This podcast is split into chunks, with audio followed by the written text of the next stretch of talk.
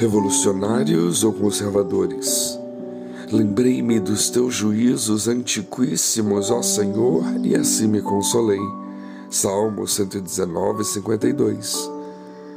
Hoje em dia está se tornando cada vez mais complicado permanecer em nossa vida social sem sermos atacados por nossas posições, especialmente para quem cultiva valores antigos Basta refletirmos como as palavras revolução, progresso, modernidade, mudança são usadas com muito mais frequência do que as palavras preservar, conservar, proteger, perpetuar, por exemplo.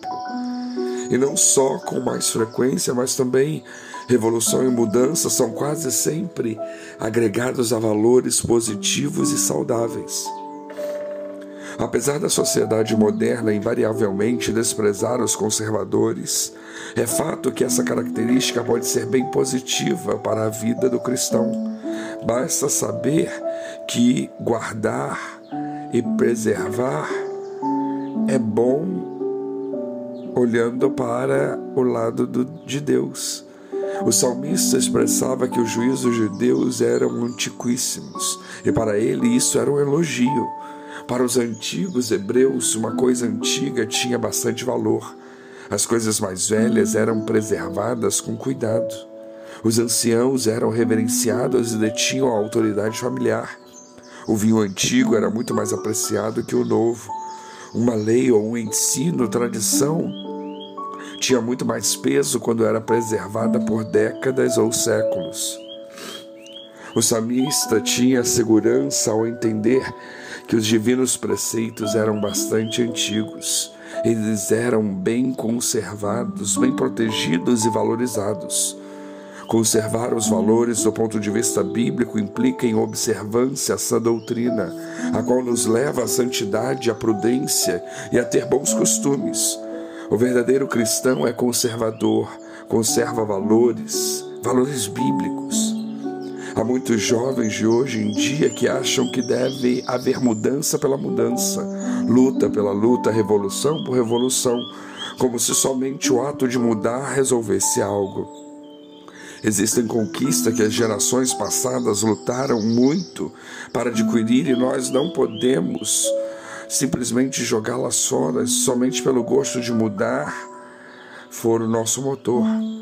Se queremos saber o que devemos guardar, guardemos os valores antigos, guardemos as instruções dos nossos pais, dos nossos avós, principalmente os que são crentes, pois eles têm experiência de vida para ampliar nossos horizontes espirituais. Ser conservador significa manter o que é bom, verdadeiro e não significa de modo algum apegar-se no passado com todas as suas falhas e fracassos, adotando um modelo antigo sem nenhuma reflexão. Não. Conservar não é compactuar com os erros do passado, nem querer que a tradição valha por si mesma. Conservar significa que não devemos descartar fora tudo que é antigo, tudo aquilo que não advém da revolução e da conquista. Ser alguém conservador não significa lutar contra mudanças, contra melhorias. Não é pensar que as gerações mais novas não têm nada a acrescentar. Isso seria caduquice, ignorância. O conservador é aquele que sabe diferenciar o que é valor e o que é costume, o que é princípio bíblico do que é recomendação humana.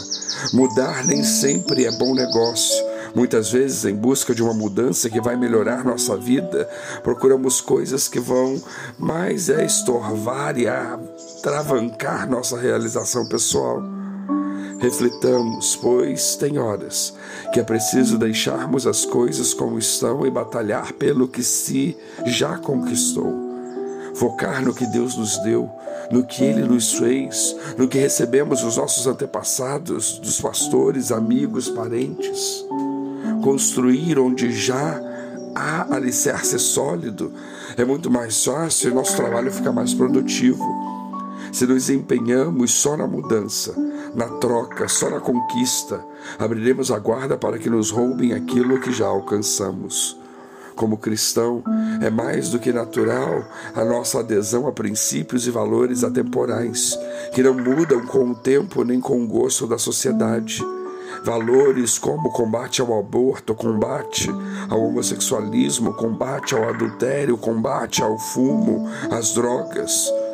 Um, uma luta a favor da valorização familiar, da autoridade masculina no lar, entre outros.